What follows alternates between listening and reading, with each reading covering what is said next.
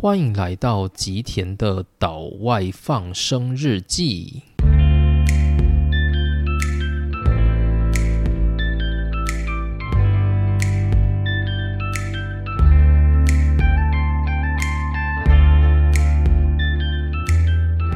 大家好，欢迎来到今天的内容。好，那很久没有更新了，主要的原因是因为我从十二月初就开始出现了那种类似新冠的症状。那为什么我会说类似新冠？主要是因为我做了几次就是快筛啊，都没有看到就是阳性，所以我很难就直接说这叫做新冠。那当然，我也知道说，就是没有被验出阳性，不代表就没有得到新冠。就如果你今天验到的是阴性的话，只代表你在那个时间点刚好没有产生阳性反应，大概只能说是这样的状况。那管他的，反正我也没有想要去追究我到底有没有新冠。就其实我心里是觉得我已经得了新冠了啦。但因为检验上没有确认，所以我就说是类新冠好了。那先说就是这新冠是怎么来的好了。就其实如果我是待在我们现在三重县的四日市的话，我觉得它的疫情状态不算特别严重，所以出门上下也不太容易遇到就是被感染的状态。那我自己的话，主要是因为我同住的日本人，他从大阪老家回到这里的时候啊，就开始发烧，所以后来呢，他又回大阪老家去休养。但他一回家的隔天，我就开始感觉自己喉咙好像不太对劲。然后之后呢，下一个一整周，我喉咙都痛到一个爆炸的地步。但我自己感觉是没有发烧，就我完全没有发烧。我每年都有测那个体温，就是完全没有问题。但是我喉咙这一区就非常非常的不舒服。这个喉咙痛到，就是我后来会觉得我舌根后面甚至会有点麻掉，那同时也有流鼻涕等症状。那之后呢，最明显的就是我在吃东西的时候，大概有一两个礼拜都是没有味道的，就除非那个食物是超咸或者是超甜，不然你就会完全没有办法感受到它有什么特别美味的地方。所以那一阵子啊，就例如说我要吃饭的时候，我都会想说，反正也不用做的太好吃，或者是我可能干脆就吃便利商店就好了，反正我也吃不出味道来。所以那一阵子呢，就是对于食欲这一块，就是非常非常的没有兴趣。那现在呢，这种状态是已经恢复了啦，只是现在遇到的问题点，就是在这几个礼拜呢，我都会持续出现干咳的现象。那这个也超像就是新冠后期的症状，所以从十二月初的这几周，就是我完全没有办法好好的在电脑前录音，尤其是那个声音的鼻音，真的是太可怕了。那直到最近的这一周呢，就是鼻音慢慢有点消退，所以我就想说，嗯，好吧，还是稍微录一下比较好。那但是我在录音的过程当中呢，就是很容易会出现干咳的现象，所以这个录音就会让我拖很长的时间。所以我在这个礼拜当中呢，也是断断续续的录，所以这个月呢，就几乎都缴了一些白卷，就请大家见谅。那因为这几周都是休养的状态，所以就让我有时间可以来追一下 Netflix 上面一些神剧。那所以就是稍微跟大家分享一下我这几周大概看了哪些剧好了。那我想大家可能也都有看过，因为毕竟都算是神剧了，大家没看过也是太奇怪了。那首先呢，我看到的就是十二月初非常火红的，就是《初恋》的这一部。那这一部呢，我其实自己非常非常的喜欢。那其实我在刚开始一点进去，我一看到这个画面的时候，就是这部剧它跟一般的日剧不一样的地方，就是那个画面真的是美到，就是你看到就想要继续看下去。那前一部让我觉得也有文青的感觉的剧，大概就是新闻记者的这一部。那所以呢，我在看到初恋的刚开头的时候，就他就拍到那个旭川的那个圆环嘛。那我一看到那个圆环之后，我就觉得哦，好美哦，就好想要继续把这个剧给追完。不然，其实我自己本来是没有那种在追日本纯爱剧的习惯，但因为这部剧真的拍得非常的文青，所以我才开始看了起来。那看完的结果呢？就我觉得我在很多的片段都哭得很惨。就我觉得这一部真的太好哭了，这样子。就你虽然觉得这个剧情很狗血，但是不知道为什么就觉得每个人表现的实在是太真挚了，就是会让你觉得人生当中很多不得不的状态。那我也不想为这部剧做太多的分析啦，因为这些分析呢，你在网络上都可以看到非常多了。那我觉得就不需要我再细讲，我大概就是描述一下自己的感受。就我觉得这部剧呢，就是非常的美，然后呢，它会描述很多你过去生命当中的美好，跟你失去的遗憾。那这部剧呢？它为了不要让你就是在人生当中失去希望，最后的结果当然是好的。就是那些你曾经失去的遗憾，如果它真的是属于你的，它就会以另外一个形式再回到你的手上。大概是我在看这部剧的一些感受。但实际上呢，人生当然没有像这部剧想的这么美好。这部剧的每个人啊，你都觉得他太亲切、太善良了吧？就我觉得，在现实社会当中呢，这种事情其实发生的几率是蛮低的。然后啊，那种对于初恋抱持的爱情可以持续这么天长地久，我觉得在很多人的心中大概都会是一个问号吧。很多人大概在想到自己的初恋，都会觉得说，哦，希望永远都不要再见到他之类的，或者就只是觉得他大概只算是人生中的一个过客。谁会在十年之后还会感受到就是初恋带给你的那种悸动？我觉得以人的记忆的保存期限，跟他所带给你的那种悸动，其实这算是蛮困难的才对。好，那这就是我对于《初恋》这部剧的一些感受。然后接着呢，我就开始来看另外一部台剧。这部台剧叫做《他和他的他》，它是由就是徐伟宁主演的。那我原本想说，就有徐伟宁，应该会是一个还蛮好看的剧吧。那有很多人也会说，这算是一个烧脑神剧。那我自己看完的结果，我比较不觉得它算什么烧脑神剧啦。就是如果要说烧脑的话，我会觉得几年前推出的《想见你》，就是许光汉跟柯佳演的那一部，大概算是比较烧脑的。不过呢，他和他的他的这一部啊，还是会让你就是在刚开始看完之后会有想要看下去的冲动。原因是因为你会觉得说，哎，第一集到第二集这个转变也太夸张了吧。你会想要知道，就是他葫芦里卖的是什么药？那最后他打到结局的时候，我也没有特别惊喜。不过呢，我自己大概从中就是又多了解了一些，就是关于人的解离的这一块。就是如果有些人呢，他在过去的一些人生当中有所谓的 PTSD 这一类的，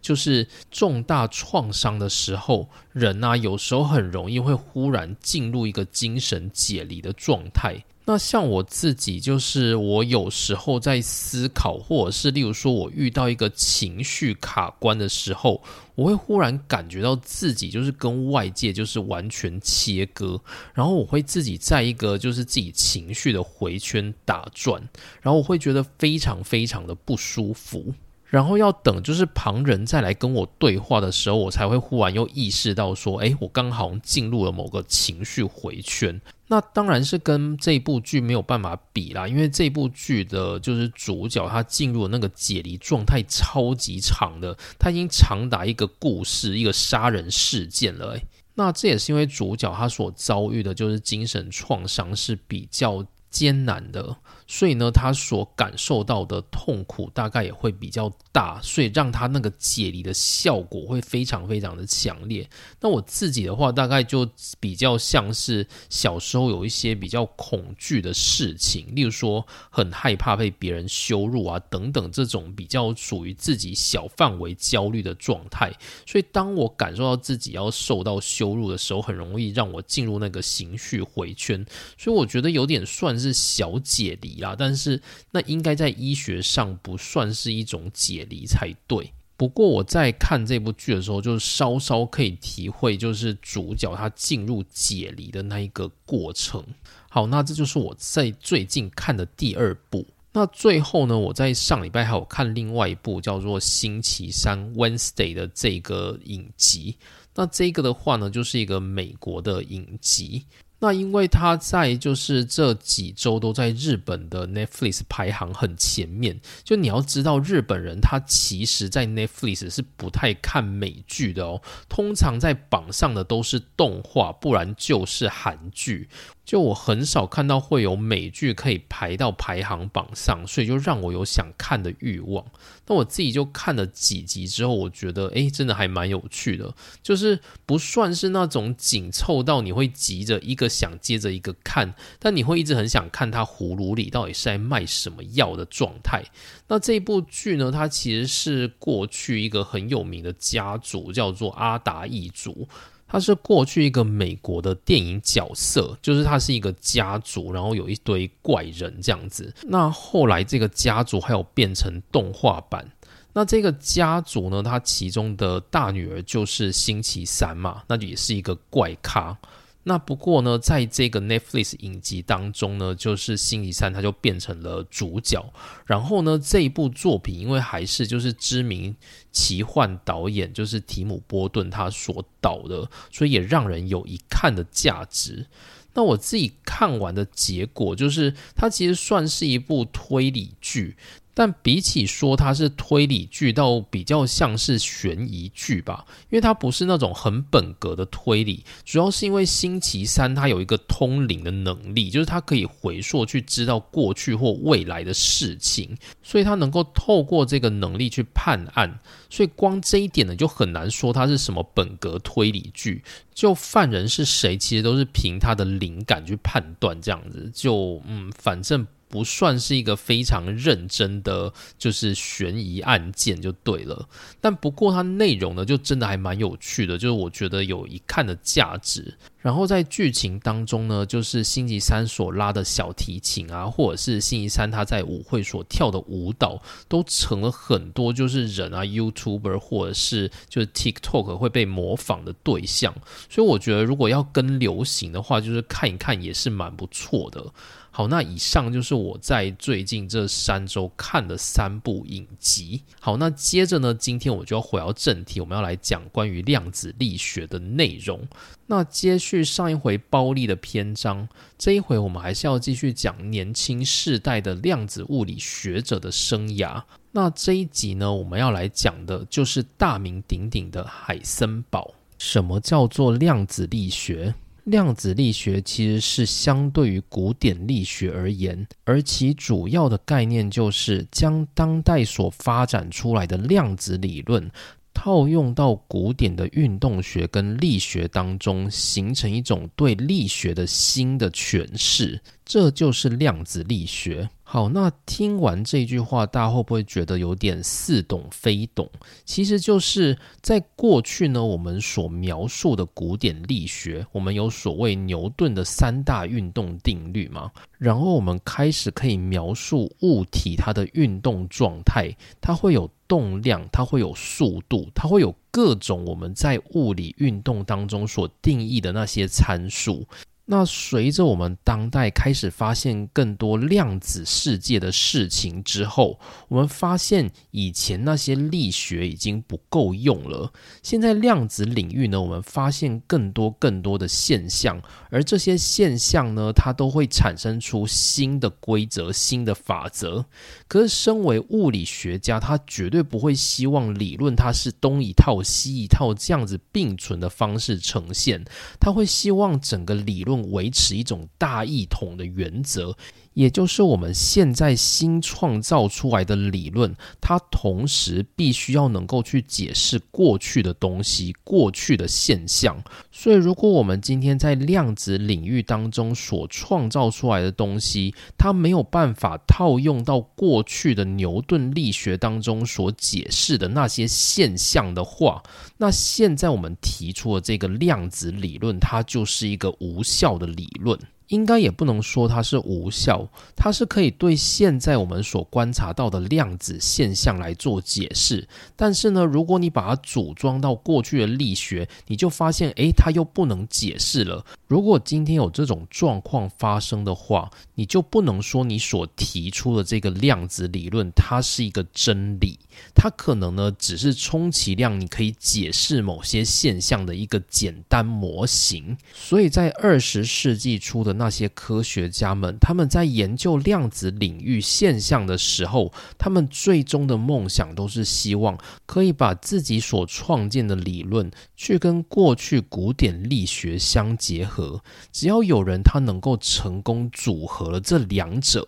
那所创造出来的理论，我们就可以称它叫做量子力学。而这种力学呢，它就是一个可以解释微小现象，也可以解释巨观现象的一个接近真理的理论。好，那将量子理论套进古典力学当中，还真的有人做到了。一九二五年的七月二十九日，物理期刊呢收到一篇论文。这篇论文的开头，他做了以下的宣誓：本论文将为量子力学建立一个基础，此基础将仅建立在原则上可观察量的各种关系上。听起来好像有点难懂，它的意思就是说，量子力学呢，如果你今天要对它做出一个理论的话，那你只需要对你可以观察到的东西去进行分析，而这些分析呢，最终都会符合古典力学的结果。于是呢，这一篇论文通篇都针对原子光谱的可观察量进行分析跟排列。那最终呢，他把这个排列对应到了古典力学上，于是呢，量子力学的基础就此被建立，量子力学开始蓬勃发展，就是在此篇论文之后。而这篇论文的作者是谁？这篇论文在被发表时，它的作者只是一个二十四岁的年轻人，他的名字叫做华格纳·海森堡。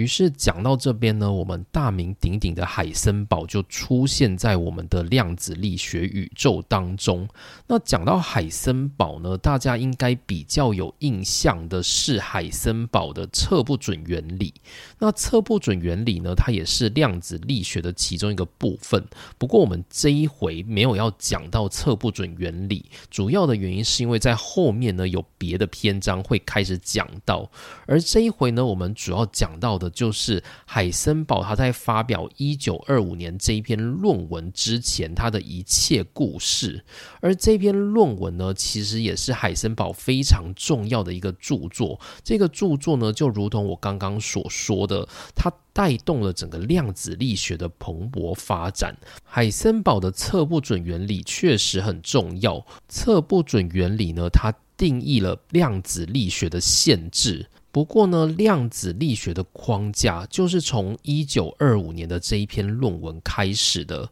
于是呢，我们就要来谈谈这一篇论文与它周边的那些海森堡相关的故事。那这篇论文它主要想要讲的是什么东西呢？这篇论文的概念，用物理学来说的话，就是矩阵力学 （matrix mechanics）。那矩阵力学到底是什么东西呢？其实呢，会跟我们下一个篇章要讲到的薛丁格的波动力学 （wave mechanics） 做一个对照。海森堡与薛丁格都是对于量子力学的发迹做出非常巨大贡献的人物。海森堡提出矩阵力学，而薛丁格提出波动力学。这两个其实描述的是相同的东西，那就是电子的运动。只是这两个人呢，用不同的方式去描述了同一件事情。那我们这一回呢，就从矩阵力学开始讲起。一九零一年的十二月五日，华格纳·卡尔·海森堡 （Werner Karl Heisenberg）。那其实翻译呢，应该要翻作就是沃纳海森堡。不过呢，因为我前一阵子就一直口误，我就一直讲成华格纳海森堡，所以呢，我今天还是决定继续用华格纳海森堡这个错误的翻译，就避免我等一下前后讲的东西不太一样。但大家呢，如果要记的话，建议还是去记它的原名，或者是大家就记得海森堡就好了，不要去想它其他的名字。不过呢，我在文章当中我还是会讲，就是华格纳海森堡，就请大家见谅。因为我说这个华格纳，其实它 Vienna 里面并没有涵盖“格”的这个音，所以其实我的翻译应该是错误的。它的名字是 V E R N E R，所以呢，它应该要发音用德文的话叫做 Vienna。那个 R 的发音 L，它会有一点点气音，所以我就假装就有“格”的音好了，就请大家见谅。那我们今天要讲的海森堡呢，他的父亲是一位教授。在海森堡还小的时候，他的父亲就受聘于慕尼黑大学的拜占庭语言学系的教授，所以举家呢就迁移到了巴伐利亚的首府慕尼黑。所以大家应该后来就可以想象得到，为什么海森堡他是师从索莫菲，因为他从小就是在慕尼黑长大的。那他们全家呢是住在慕尼黑北边郊区一个高级的。社区里头，所以其实海森堡呢，他小时候家庭就是蛮富裕的，也给他很多机会去培养各种他自己喜欢的事情。所以海森堡呢，他的知识启蒙算是非常早的。之后呢，海森堡跟他的哥哥都就读了慕尼黑当时非常知名的马克西米连中学，而马克西米连中学呢，在四十年前有一个人也曾经就读过，这个人呢，就是提出量。子的马克思·普朗克，而且其实啊，在马克思·普朗克就读马克西米连中学的时候，海森堡他的爷爷。还是马克西米连中学的校长，所以大家就可以想见，海森堡他们家大概从几个世代以前就是一个教育界的精英分子，所以他们就很像是一个知识分子的传统家庭，就很像是我们常常会提到的什么政治世家或者是医生世家等等，有这种感觉存在。那海森堡呢，他生长在教育世家，他的学习力呢也没有让大家失望。其实，在马克西米连的教职人员们都会想说，要对过去校长的孙子态度好一些，就算他学习不太好，也要抱持着宽容的态度去面对他。可是呢，这些教职员真的是想太多了，因为海森堡他在马克西米连中学当中就展现了非常强大的学习天赋。海森堡他的一年级的老师是这么样评价他的，他说：“海森堡能够很快的看到。”事物的本质，并且绝对不会把时间耽搁在细枝末节的地方。他在语法和数学的思维过程非常敏捷迅速，并且一般都不会出错。所以就可以想见，海森堡他从小就有非常好的数学天分，而且逻辑的能力也相当的强。那他的父亲呢？因为是一位语言学教授，所以也很重视他们的逻辑感。所以他的父亲就是从小就会准备很多智力测验的游戏来去考，就是海森堡跟他的哥哥。父亲呢会鼓励他们兄弟去玩数学游戏，然后练习去解决问题。那兄弟两个人呢就争先恐后的去解这些问题来进行较劲。那很显然呢，海森堡也就是弟弟，他是比较占上风。他在数学上面呢有很大的天分，所以从十二岁的时候呢，海森堡他就开始学习了微积分。他甚至拜托他的爸爸从大学的图书馆借来数学的书来让他参考。所以海森堡他不只是。对于这些数学有天分，他也相当有兴趣。再加上父亲从小的栽培呢，就让他对于数学这种东西是很有感觉的。但海森堡的父亲总不希望儿子就是一个很纯天然的理工脑，他希望儿子呢能够培养一些就是语言上的能力。于是呢，他父亲也会去帮就是海森堡借一些就是希腊语跟拉丁语的书籍。那海森堡自己本身也不排斥，他有。有一段时间呢，也迷上了就是希腊哲学的著作。毕竟希腊哲学是一个很讲究逻辑的东西，这正好吸引了海森堡。不过呢，这种惬意的读书生活没有太久，因为很快的德国就卷入了一个大事件。这个大事件呢，就是第一次世界大战。那在一战之后呢，德国陷入了一片混乱。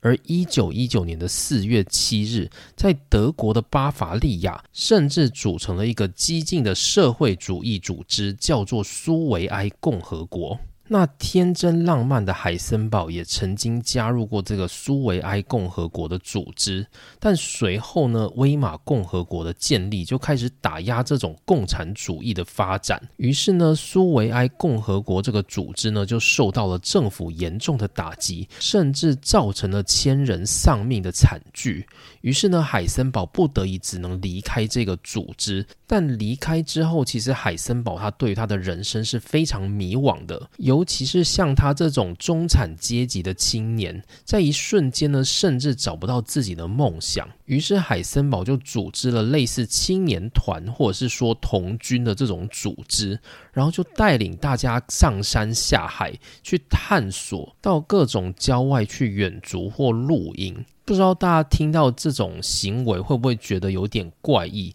就是到隔壁的郊外去露营或者是远足、上山下海就能够找到人生的意义，就可能会觉得有一点点奇怪。那我想是因为大家现在是用比较现代人的眼光去看过去，因为现在我们对于就是各个地方的地理资讯啊、交通啊等等，我们大致上都能有所了解。甚至就算我们不知道，我们看一下 YouTuber 都可以找。到很多冒险旅游的这些知识，可是，在当时的情况是不一样的。当时的交通其实是很不方便的，所以即使是自己家乡的郊外，只要你没有亲身探索过，你多多少少还是会有种对于那里是一种世外桃源的遐想。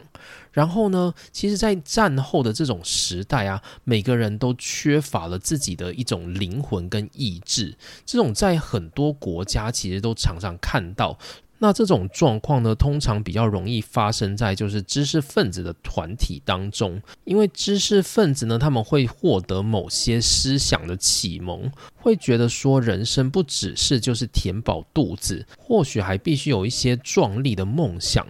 可是，在这种大时代变动的状态之下，这种梦想很容易被打趴。原因是因为现实基本上是残酷的，尤其是在这种经过国家巨大的变动，你过去的梦想呢，可能都变成了一场空，所以就会变成产生那种迷惘的世代。例如说，像日本的明治时代，最有名的是作家夏目漱石。在夏目漱石的笔下，就描述很多在当代知识分子所遭遇那种挫折、迷惘、矛盾的阶段。而这些呢，都是因为他经历过大时代动荡的结果。从幕府时代进入到明治时代，这种新政府所造成的整个文化的发展格格不入的状态，会让很多知识分子产生迷茫。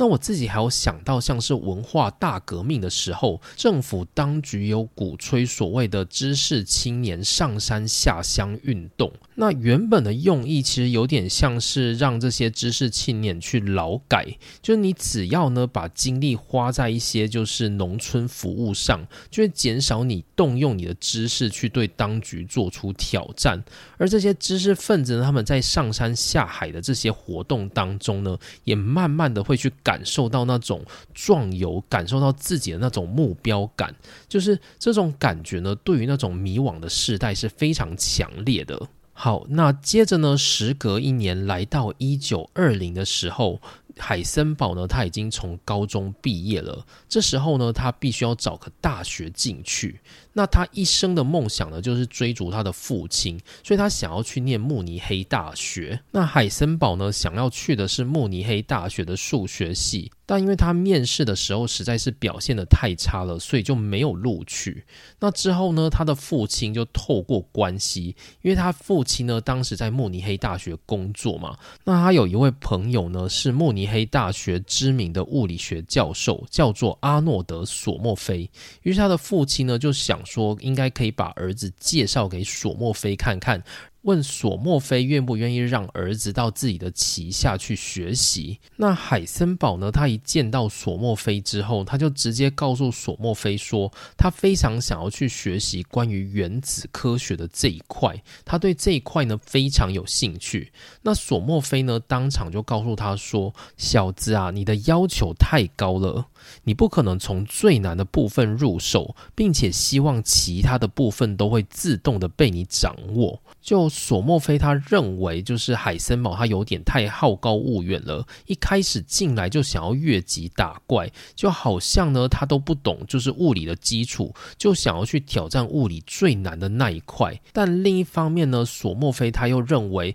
不应该这么轻易的就去浇熄海森堡对于物理热情的火苗，所以他就告。诉海森堡说：“好吧，那我们来试试看。也许呢，在这些过程当中，我们会发现你有些东西会有，有些东西不会。那没关系，我们在这个过程慢慢的去了解它。于是呢，索莫菲就允许海森堡加入自己的科学研究讨论班。于是呢，索莫菲就进入了慕尼黑大学，开始学习。这一年呢，他十八岁。”那不过这个讨论班呢，其实是就是索莫菲他为高年级的学生所设置的。那海森堡呢，他低年级的学生就可以加入这个讨论班。我个人觉得这跟他父亲还有索莫菲的私交是脱不了关系的。不过没关系，反正海森堡他就是这么幸运，他就加入了这个讨论班里。那他第一次来到这个讨论班的时候，他注意到就是第三排的一位黑头发的学生，脸上长着青春痘，而这个人呢，就是沃夫冈包利。就其实海森堡他也不是第一次见到沃夫冈包利，就海森堡他。刚入学的时候呢，索莫菲就带着海森堡到处在研究所里面参观。那这时候呢，他就把。海森堡介绍给了包利，那索莫菲呢还告诉海森堡说，包利是他认为就是在这个所里面最有天赋的一个学生，就是如果你今天有很多想要学习的地方，你可以试着去跟包利学习。于是呢，海森堡就记得了这句话，后来呢，包利就成为海森堡亦师亦友的研究伙伴。不过呢，海森堡跟包利的关系就真的只止于研究伙伴。主要的原因是因为他们俩的个性其实并不是非常的搭嘎。海森堡的个性是比较文静的，就他会比较像我们现在所定义的那种文青的感觉。他有点腼腆，然后个性很好，对人很友善，而且呢，说话也非常的含蓄。然后他又抱着天生浪漫的个性，他喜欢跟朋友一起远足露营。也有点像是中国过去那种叫做知识青年、知青的那种形象。相较之下呢，包丽这个人就比较猖狂一些。他非常喜欢歌舞表演，然后常常会泡在酒馆或者是咖啡厅。当包利还在床上睡觉的时候，海森堡可能已经完成了大半天的工作了。包利会常常抓准机会来嘲笑海森堡一番。但他的嘲笑呢，也只是朋友间的互相数落，不是真的想要谩骂海森堡。那他们两个其实感情还是算蛮好的，很大一个原因呢，是因为他们两个年龄非常的相近。包利是一九零零年出生，而海森堡是一九零一年出生，两人只差一岁，所以几乎可以算是同年龄的人。那海森堡呢，受到包利的影响非常的深，其中一个很大的地方就是海森堡过去在研究物理学的时候，本来打算也朝着相对论的方向前进，因为他觉得呢，爱因斯坦发表的相对论实在是太酷了。但包利那时候呢，刚好正在接就是对相对论做注解的一个工作，就我们在包利的篇章有提到过，所以包利呢作为相对论的前人，他就这样建议海森堡，他希望海森堡呢不要花太多力气在相对论上面。原因是因为比起相对论，还有一个领域更有潜力、更值得被探究，这个就是量子领域。包利告诉海森堡说，在量子领域呢，还有很多未被解释的事情需要我们去解释，需要我们去用实验来澄清它。所以呢，这是一个很有潜力的领域，就是你还有很多事情可以做。不是像相对论这样子，就是你只能够空想，你想象着宇宙很多东西呢，却没有办法用实验来证明的。像我们现在呢，对于宇宙的认知，其实都是很多国家砸大钱之后才有的成果。而在那个时代呢，就是如果你今天想要去对宇宙做研究的话，除非你能够进到，就是拿到这种非常大笔的资金，不然研究是真的很难做的。所以。与其去做这种就是要解释宇宙的研究，不如呢，我们来想想量子的领域。量子领域呢，虽然也需要一些精密的仪器，但比起要对宇宙做研究，可以做的实验倒是简单多了。于是呢，海森堡接受了包利的建议。那同时呢，因为他也是在索莫菲旗下工作嘛，那索莫菲本身就是一个研究量子领域的人物，因此呢，海森堡就自然而然也走向了量子领域的这一块，成为其中的一份子。那于是呢，索莫菲接着就开始给海森堡一些小工作。那首先的工作呢，就是让海森堡去分析一些就是新的光谱分裂的数据。然后希望海森堡呢能够对这些数据去建立一些数学公式来解释。好，那这里呢就可以看到我们理论物理学家一般的工作。理论物理学家一般的工作就是拿起那种人家做好的实验，然后试试看能不能够从中找到规律，然后试着去建立公式，并且呢这些公式它必须要是有来头的，可能是来自于过去古典物理的那些知识，然后把它导出成现在我们可以看到的公式，最后呢再去解释为。为什么这个公式可以说明这个实验结果？那这就是理论物理学家基本上的工作。那我们有提到过，就是索莫菲他其实对于就是数学是很执着的，所以他对于那些物理现象呢，他就很希望用数学去把模型给建立起来。但包利呢就不太喜欢这种活动，所以包利就常常会跟海森堡说，索莫菲这个人他就是数字迷信啊。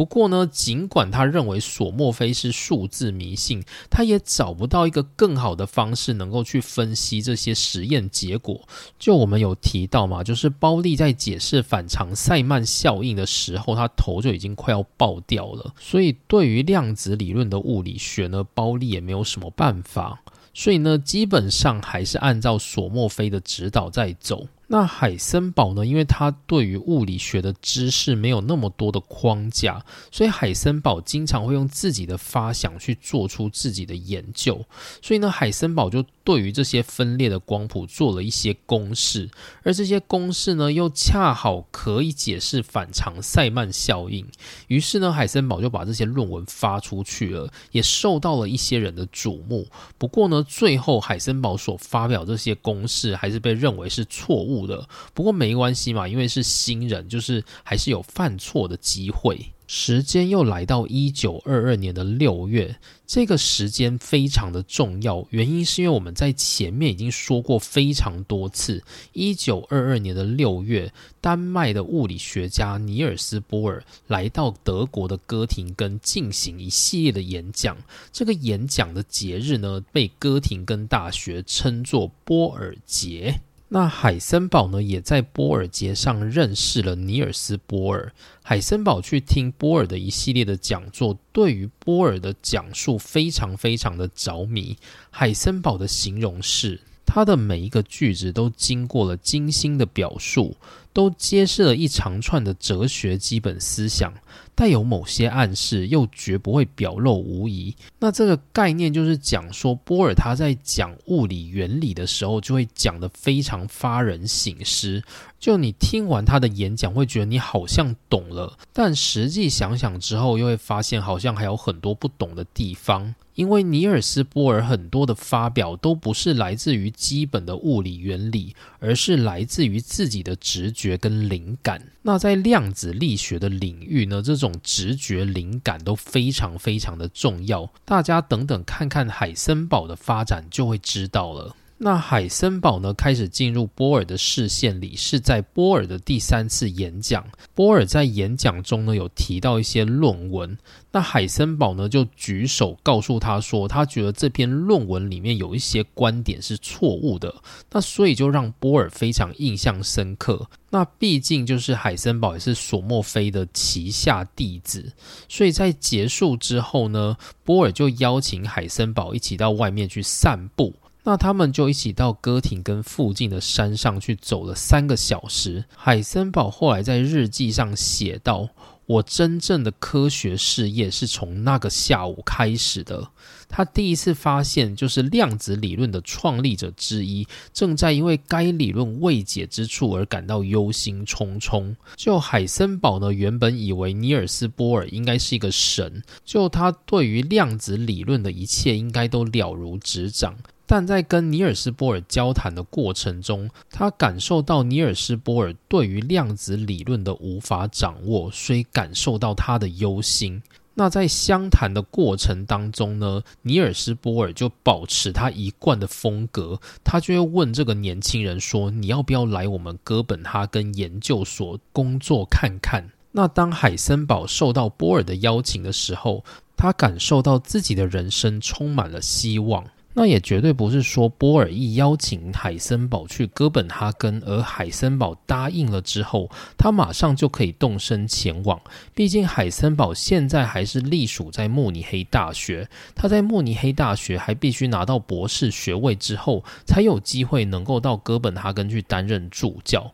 不过这时候呢，因为他的指导教授索莫菲想要去美国做一下研修，所以他就安排海森堡在他不在的这段期间。到哥廷根去师从，就是马克思波恩，这也让马克思波恩在这段期间跟海森堡就是产生了羁绊。那我们在前面的篇章有说过，在一九二一年的十月。包利接受了马克思波恩的邀请，到哥廷根去。那这里我们稍微停下来，就是梳理一下时间轴。在我们先前的篇章有提到，一九二一年的十月，包利接受马克思波恩的邀请，到哥廷根大学去担任助教。不过呢，包利他只做了大概半年，在一九二二年的四月，他就离开了哥廷根大学，然后转往汉堡大学去任职。那两个月之后，就是我们熟知的哥廷根大学的波尔节。在波尔节上，海森堡才跟哥本哈根的尼尔斯波尔相遇，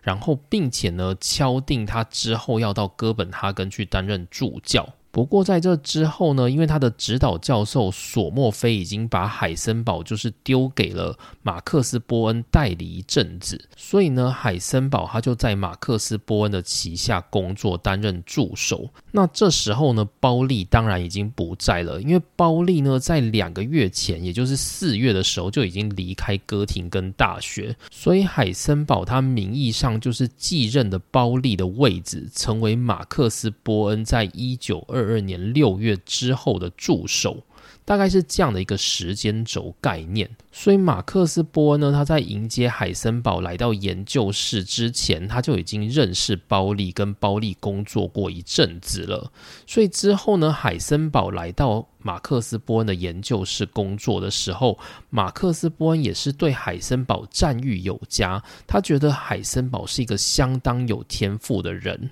马克思波恩他在写给就是爱因斯坦的信当中就有提到说，他的研究是来的一个长得非常单纯的农家男孩，短短的金发，清澈明亮的眼睛，迷人的神情，听起来好像在写什么情书一样。那同时呢，他也告诉爱因斯坦，他觉得海森堡就跟包利一样天赋过人，所以呢，海森堡这个名字他也就这样传到了爱因斯坦的耳中。好，那之后呢？索莫菲他从美国回来，海森堡又回到了慕尼黑大学，继续完成他的博士学位。但是呢，在海森堡的博士学位答辩上，其实他做的并不是很好。那当时他的口试委员其中一位呢，就是慕尼黑大学正在任职的实验物理学者威廉维恩。那说到威廉·维恩，大家可能要稍微去回想一下，维恩出现在我们这一系列其实非常非常的早，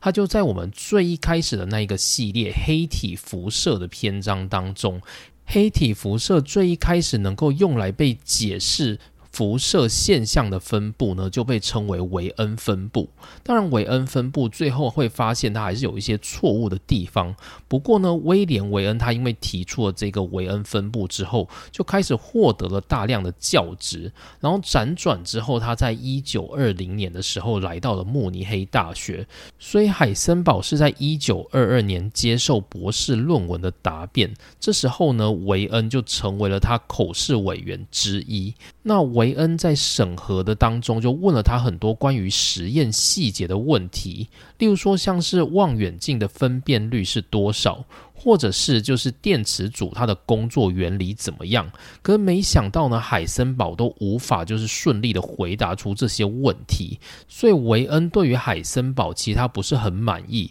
他直接就想给这位学生口试论文不及格，不过呢，索莫菲最后还是希望维恩能够让他过，所以在经过了协议之后呢，海森堡还是以低分拿到了博士学位。他的学位的评分叫做三级分，正常的排名是从一二三四这样排，那最低的就是四级分。那海森堡拿到三呢，其实也算是蛮不好的。然后呢，相较之下，跟他同个师门毕业的包利，包利在博士论文上拿到了一级分，也就是说，包利是以极为优秀的程度从慕尼黑大学博士班毕业。所以海森堡呢，就对此感到非常自卑。海森堡拿到博士学位，并且知道他的成绩是三级分的时候，他感觉到非常非常的羞辱。所以当天。晚上呢，他就急着把他的行李通通都收好，然后就直接从慕尼黑逃往了哥廷根。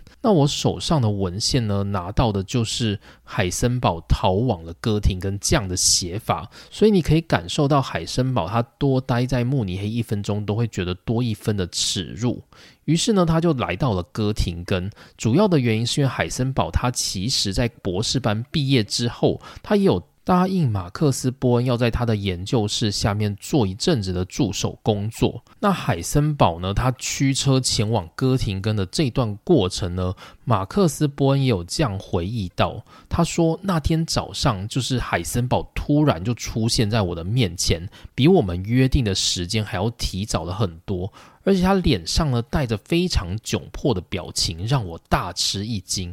那海森堡呢？他是非常难过的，就是讲述着自己在博士班口试所发生的状况。他觉得自己真的是非常非常的丢脸，他很害怕呢，就是马克思波恩会因为这样的问题就。不答应让他成为自己的助教。那马克思波恩呢？他其实觉得还好，他觉得就是年轻人犯点错，就是没有什么不对。而且呢，他其实过去一直对海森堡都有非常高的评价，所以马克思波恩就说他有信心海森堡能够慢慢的恢复到原本的状态，所以请他不用担心。于是呢，海森堡就留在哥廷根做了一阵子的研究。那当海森堡他来到哥廷根的时候，包利呢，他也正在哥本哈根担任助教的工作。那两人呢，都在做关于反常塞曼效应的研究，所以他们之间呢，就会相互的通讯。那大家不要觉得就是尼尔斯波尔跟马克思波恩好像是什么竞争者的关系，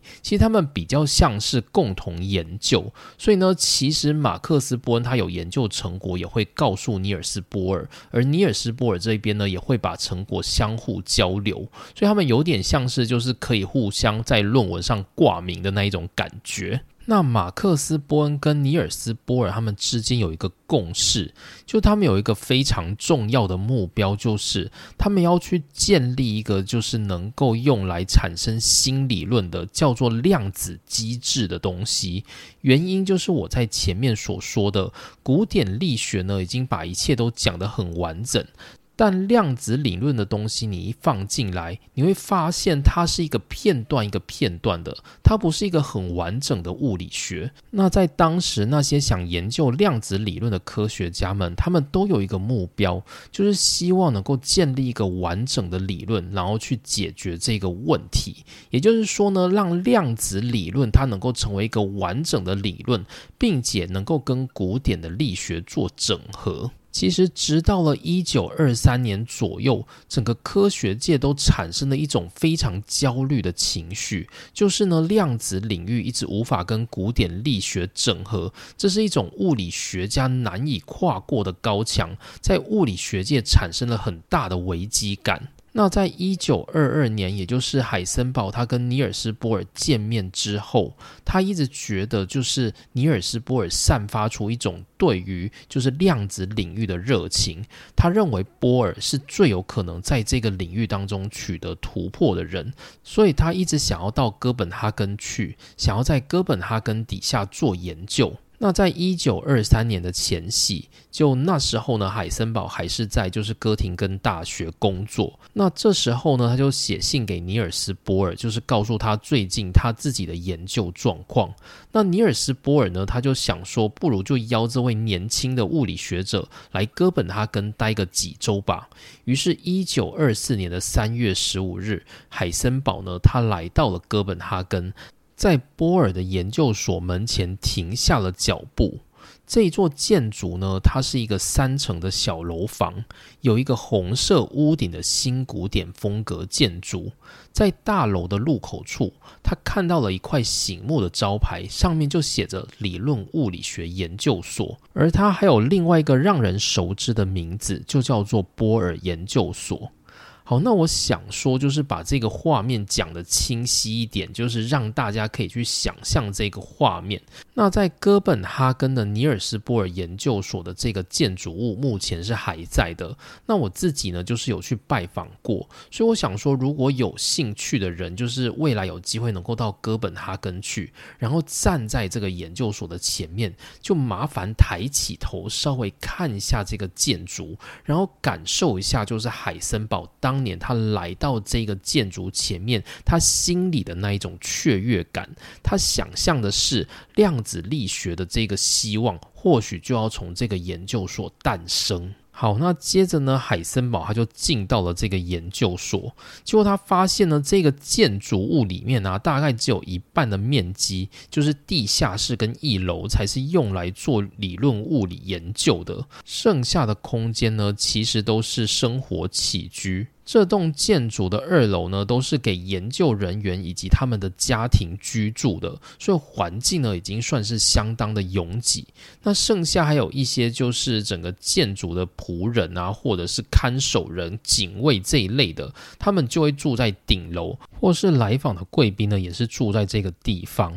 那后来呢？尼尔斯波尔他就感觉到这个房子已经太过拥挤，所以后来他又请求了经费，然后扩建了两个公寓出来。所以后来呢，海森堡跟包利他们都是住在同一个公寓里头。那这个研究所的生活环境其实是这样的，就是每天早上呢会有邮差把信件送来，那这些收到信件的人通常都会非常的高兴，因为可能是来自于他们的父母或者是亲朋好友的来信，当然也会有很多关于物理学相关的重要讯息，那这些就会成为他们领域当中一些可以共同讨论的话题。但是呢，这个研究所它的氛围不只有在讨论学术工作，他们也会进行很多私底下的交流，例如说会举行音乐晚会，或者是乒乓球比赛，然后出门远足旅行，或者是去看电影之类的各种交流活动都有。所以你可以想象，就是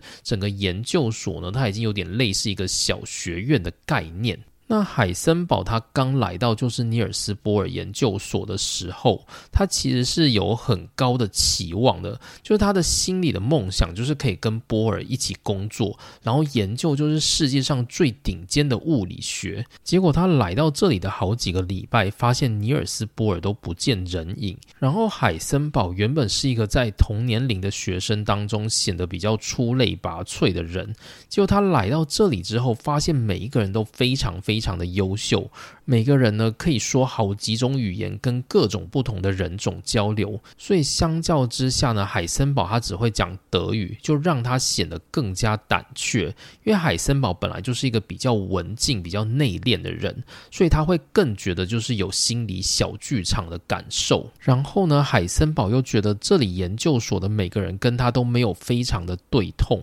就海森堡呢，你可以感受到他是一个比较敏感的人，所以他很容易在人跟人的交流当中去觉得说自己跟这个人合不合的这种感觉，所以海森堡呢对于这里的人呢就有一种非常不熟悉的感受，然后更让他觉得沮丧的就是这里的每个人的原子物理学都了解的非常非常的透彻，这跟他自己这种半吊子是完全不能比的，所以海森堡刚来的几周都觉得自尊心非常的受挫。那这个问题点一直到就是尼尔斯波尔敲了海森堡的门之后，解决了这个问题。在某一天，海森堡自己待在房间的时候，忽然有人敲门了。接着呢，海森堡打开门，发现竟然是他一直没有见到的尼尔斯波尔。尼尔斯波尔抱歉说，因为最近实在是太忙了，所以没有办法来找他。然后就问说，要不要两个人来一场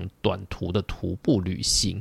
那我们都知道，海森堡本来就是一个很喜欢到乡间去健走的人，所以这对海森堡来说算是一个很放松的机会。然后呢，我们也知道，就是一九二二年在波尔节的时候，海森堡跟尼尔斯波尔他们的相遇，就是他们在哥廷根的附近走了一圈，散步了一段时间，相互了解。所以在哥本哈根又在进行同样的流程，可以加深他们亲密的感觉。那尼尔斯波尔自己也是非常喜欢健走的。尼尔斯波尔呢，他就告诉海森堡说：“如果你有事想找我谈，就是长短都不是问题，随时来找我，我都愿意奉陪。”他说他绝对不会让海森堡孤独的待在研究室里面，所以希望呢，就是海森堡如果觉得自己孤单的话，那没关系，你就来跟我聊吧。尼尔斯波尔给海森堡就是这样子温暖的感受。那尼尔斯波尔他热爱健走，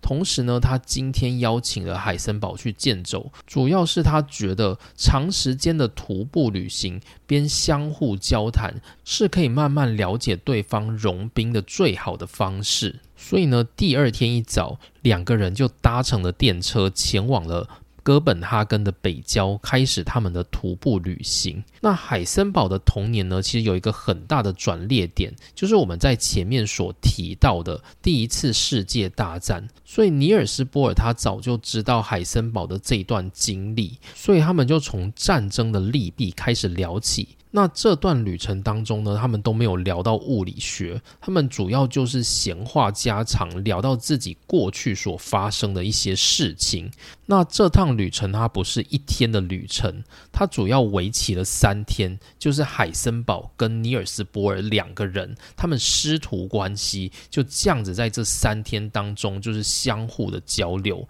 这三天呢，他们总共走了一百六十一公里，确实达到了相互交流。的目的，那这些交流呢，其实都带给海森堡非常非常重要的一些心灵资产。就海森堡呢，他感受到说，他蛮喜欢物理学的。但他喜欢物理学有很大的一部分呢，主要是来自于就是尼尔斯波尔。但他会喜欢物理学，并不是因为尼尔斯波尔这个物理学家让他觉得很厉害，而是因为尼尔斯波尔的这个人，这个人的本质让他觉得非常温暖，而让他跟物理学相互连接，而喜欢了物理学。海森堡他在写给包利的信上就说，他从来没有遇过像尼尔斯波尔这样的一个人，可以跟他无所不谈。就虽然他的其他的老师，像是索莫菲啊，或者是马克思波恩，其实对海森堡也不差，不过多多少少还是保持那种师徒间的距离。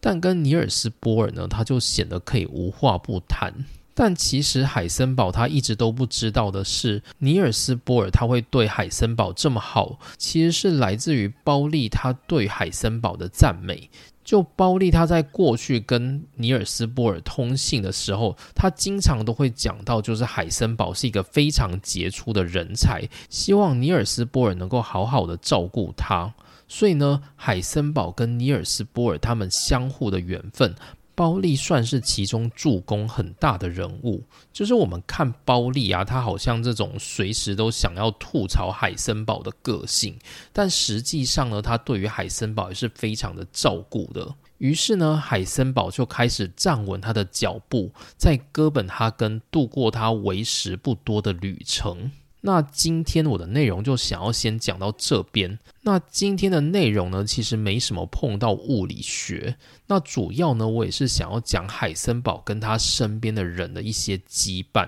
跟他们之间的交流。那其实呢，在海森堡这一块啊，我感觉到就是文献上会描述到比较多跟心理相关的问题。那我自己感受的结果，我觉得海森堡是一个相较于他人会比较敏感的人物。那例如说，像是尼尔斯波尔，他会跟海森堡一起去散步嘛，然后聊的闲话家常，并且透过闲聊呢，就是改变海森堡的生命。但我会想说，就是尼尔斯波尔他其实应该是一个很喜欢跟人家聊闲话的人，所以他不可能就是只跟海森堡聊。不过在文献上呢，我们比较少看到，就是尼尔斯波尔他会跟其他的学生就是一起去散步的这些记载。那我自己的感受是，我觉得海森堡他是一个比较心细的人，所以这种小举动呢，在其他的学生可能感受上就比较像是老。老师在跟我聊天，但对海森堡而言，他就会觉得是一种，就是我得到了你给我的温暖的那种感受。所以海森堡呢，会比起其他学生更喜欢把这种东西给记录下来。所以你就能够感受到，就是在海森堡的这一块呢，他会有比较多，就是在心灵上面的琢磨。因为海森堡呢，他就是一个比较文青的，比较多愁善。感的人，好，那今天我们大概就讲到这里。那下一回呢，在海森堡的篇章，我们就会带大家来看看海森堡如何解开就是量子力学的精髓，也就是矩阵力学。敬请期待下一集的内容。谢谢大家今天的收听，我们下次见，拜拜。